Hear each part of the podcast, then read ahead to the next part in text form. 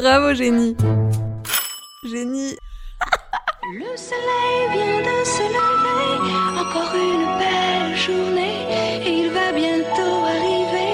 L'anniversaire est... Hello les génies, figurez-vous qu'il y a moins d'une semaine, on a fêté l'anniversaire de naissance de Louis XIV, qu'on appelait, comme vous le savez, le roi soleil. C'était le 5 septembre 1638, au château de Saint-Germain-en-Laye, près de Paris, Louis de Bourbon, que ses parents ont appelé Louis Dieudonné, donné par Dieu, donc tellement ils étaient refaits d'avoir enfin un enfant.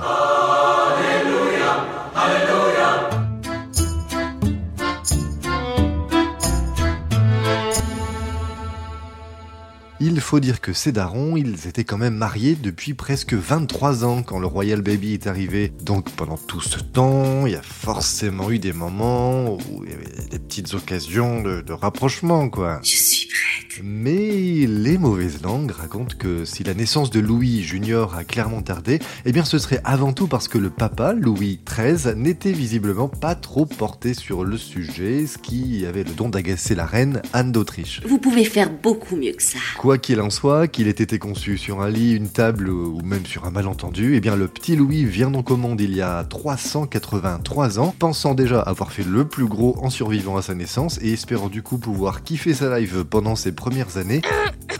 Malheureusement, c'était sans compter sur la santé fragile de Papounet qui partira rejoindre euh, le ciel, Johnny Hallyday et Mufasa peu de temps après. Tu vois, il vit en toi.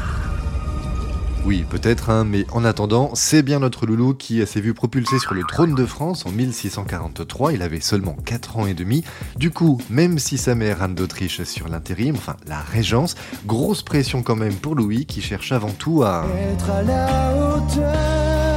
Et quand on sait que le gamin Bourbon, il a quand même failli se noyer à 5 ans, Choper la variole à 9, développer une tumeur du sein à 15, souffert d'une blénorragie à 17 et failli claquer d'une intoxication alimentaire à 19, on comprend pourquoi c'était un stressé de la vie avant de devenir adulte. Monsieur, vous êtes dans une mauvaise passe, mais le bout du tunnel n'est peut-être pas si loin. Effectivement, car malgré toutes ces galères, eh bien c'est ce même Louis XIV qui réalisa finalement l'un des plus longs règnes de l'histoire, 72 ans, 3 mois et 18 jours. Alors joli perf mon Louis, et surtout, bravo, génie